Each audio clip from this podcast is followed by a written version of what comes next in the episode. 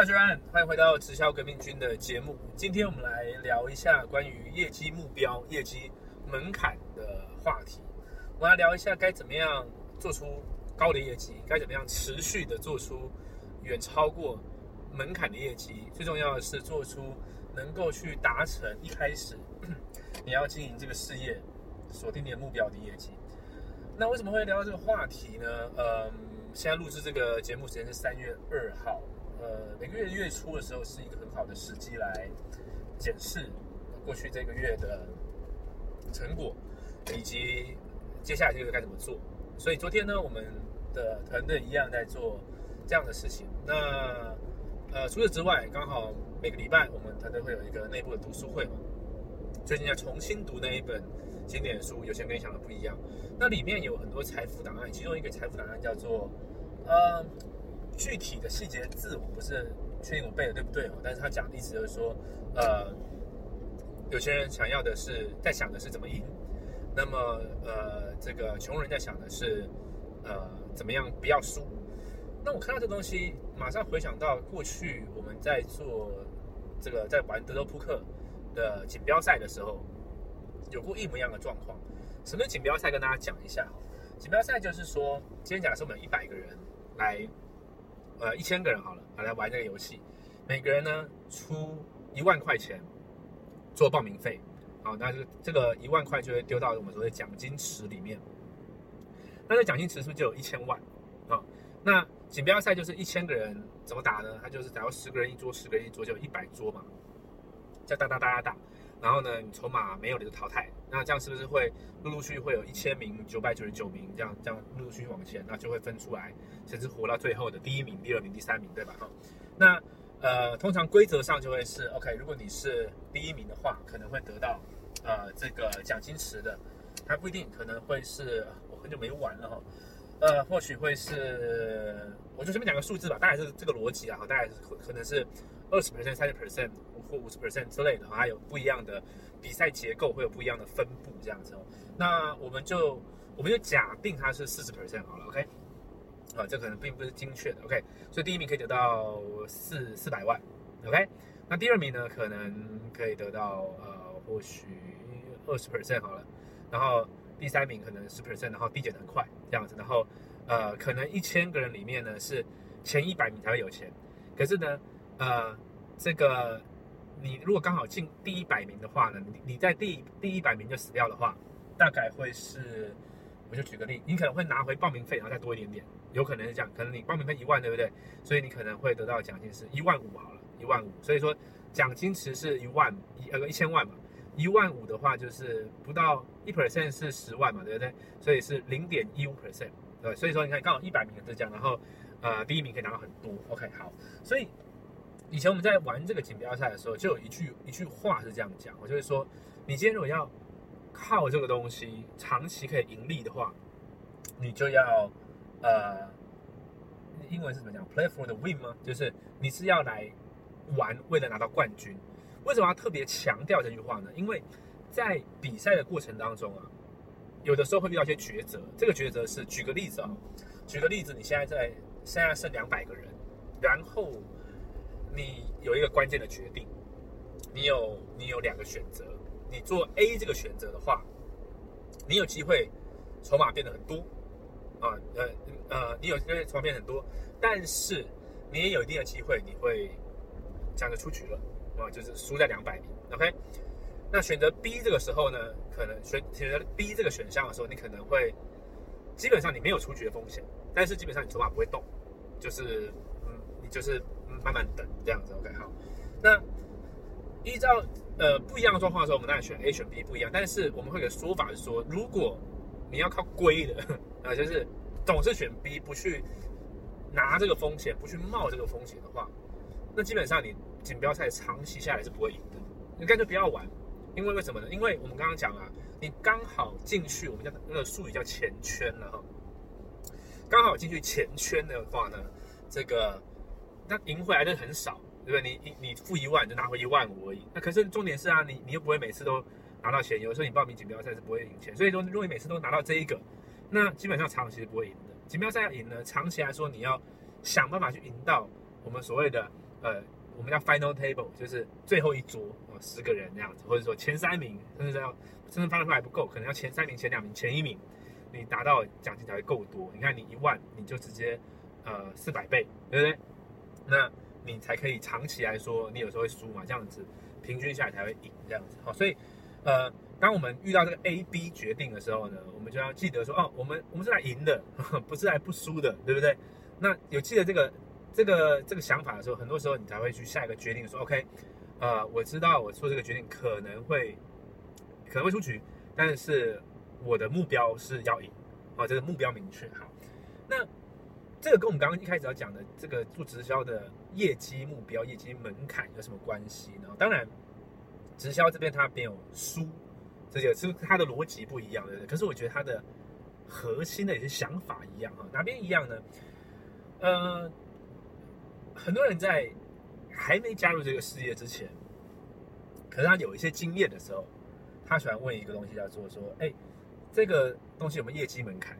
有没有就是业绩规定？有没有很想问这个？什么叫业绩规定？就是啊，每个月这公司呢，就说你加入了，那你每个月至少要做，随便讲呢，这个一千块美金、两千块美金啊，你才可以。”啊，持续做下去才可以保持某个某个资格，那资格通常就让你可以赚到钱，这样类似这样这样子。好，那很多人喜欢问这个东西，那我们就来剖析一下问这个东西的逻辑背后意义什么。当然，他希望去知道一下规则，这个也也很好。但是很多时候我发现他想要知道是，我我想要做一个没有门槛的，没有没有没有这一个规定的，因为呢这样子我比较安安心，我比较安全。啊，我比较呃，感觉比较不会怕，感觉比较做得来。但是我觉得很好玩一件事情就是，其实这个规定不是公司给你的。我们换换个话话题，换个讲法来讲，今天假设呃，我们去开一间店啊，然后呢，你有店租，你有你有你有装潢要摊提，你有人力成本，然后你有一些变动成本，每个月营运的啊，还有还有。呃，这个这个呃，原物料啊之类的哈，这样算一算算一算，你势必也会算出某一个数字，就是比如说我现在开这个店，咖啡店好了，你算一算之后说，哦，我每个月要做一百五十万营业额才可以打拼，才才至少有赚，会有这个东西嘛，对不对？好，那请问一下，这个目标是谁给你？是某个公司给你一个目标吗？没有，这是谁给你目标？是这个社会自然的法则给你一个目标，就是你本来就得做到某个程度，而且。你不会希望只做到这个程度，因为他可能只是打平，或者刚好只只够你付你个人的薪水，是诸如此类的。你会希望我怎么样可以做到更多？因为我希望把事业经营的很好啊，我希望赚更多钱啊，对不对？所以，我们不会我们不会把目标放在门槛那个地方，就所谓不输那个地方。这边我我捏出两个东西，第一个是说，这目标不是某个人给你，是自然状况下会给你。我们今天在在在在呃，就是 zoom out 一点，呃，就是换一个角度，不是开店，今天就是你活在这个世界上就好了。有没有一个所谓的呃，叫做生活的门槛，生活的业绩门槛有没有？有，就是你怎样可以活着嘛？就是我每个月我的呃呃房子啦，然后食衣住行娱乐啊，我要花或许五万这样子。好，那这没有任何给你啊，这就是自然生存法则下。自然生存法法则下，你有一个门槛，这门槛没有人任何人给你，但是你不会去去玩一个东西，就说啊，我可不可以找一个呃，不用有这个门槛的的的的的生命吗？还是什么？这很难讲，很奇怪，对不对？就是我们的视角从来不会放在那，为什么？因为我们想赢呢，我们想要想要过得更好啊，想要更开心、更快乐，所以我们会追求啊，对不对？那所以你在考呃。大学高大学或者是研究所或者是一些职场上的这个竞争，你你的有些目标，你永远是看你怎么样赢嘛，你不会说我最少要做到什么程度，而且这个小程也不是也不应该是任何人给你，就相当于回到那个刚讲直销的这个门槛这个话题，事实上很多人他进来，呃，或者他不管有没有进来这个行业，他定一个目标嘛，我们不用讲多，假如他要每个月赚二十万好了，OK，二十万。那二十万在任何的商业活动，它都一定代表着你要做到某个营业额的目标，某某一个，看你的行业类别不同，经历经历啊，这个不同，对吧？啊，假设我就算你呃十 percent 好了，呃十 percent 比较好算，你要做到两百万的营业额，假设是这个样子。好，那这个两百万的营业额是谁给你目标？是你的人生，你你的你你想你的欲望，你的你对自己的人人生目标设定，你的梦想蓝图什么的，你设定出来的。我我想要达到这个，而不是任何人给你的，对吧？这是第一个点。第二个点是，当你设定出来这东西之后呢？不可能有任何一个行业或者是公司，是你刚好做到那一个所谓的门槛最低标准，然后呢，你就会实现你要的那个最好目标，就它不不搭嘛。一个要要赚到这样子收入的人，他本来就会做比较多的东西，而不会做那个少的东西。OK，所以所以呢，这个就是我觉得呼应那个财富答案讲的。就是有钱人想的是怎么赢，嗯，穷人想的是怎么不输。你当你关注，注意嘛，我们关你关注的事物会放大，对吧？你关注是会放大，所以你只关注在 OK，我怎么样刚好过关就好，我怎么样刚好的这个呃这个不要不要被被淘汰就好的话，你你已经关注错了，你已经关注不是那个目标了。OK，而且而且某种程度上，我认为你把呃。人生的主控权让出去了，因为你不是我自己要达到什么东西，而是有一个人给我设定了某个目标，而且通常会这样问的，还有就我觉得那个目标很烦，对不对？然后呢，他满脑子想我怎么样刚好过去，可是这跟一开始你要做这个事完全就已经相反了，甚至不用跟一开跟一开始你决定在这个社会上去去呃。尽力去达到结果更好的结果，就就已经完全都都已经矛盾掉了，相反掉了。所以，究竟业绩目标、业绩门槛的东西该怎么理解呢？我我我们我刚刚想到一个方法，就是边边讲边想那个东西，就是呃，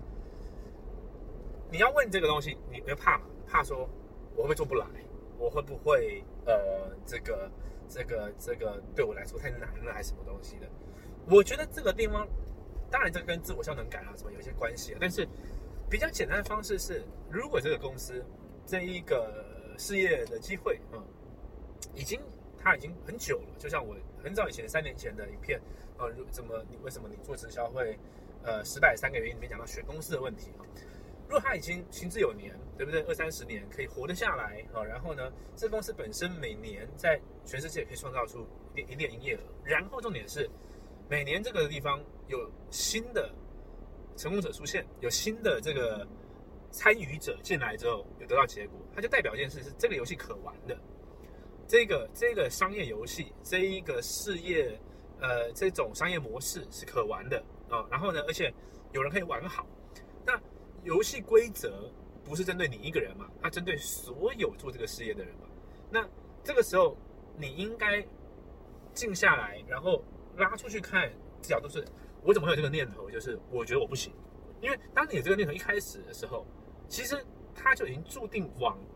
你做做不高业绩去走了，就注定了嘛。因为你一开始关注在我会做不到，或者说这个会不会很难？但是如果你换个角度想的是，呃，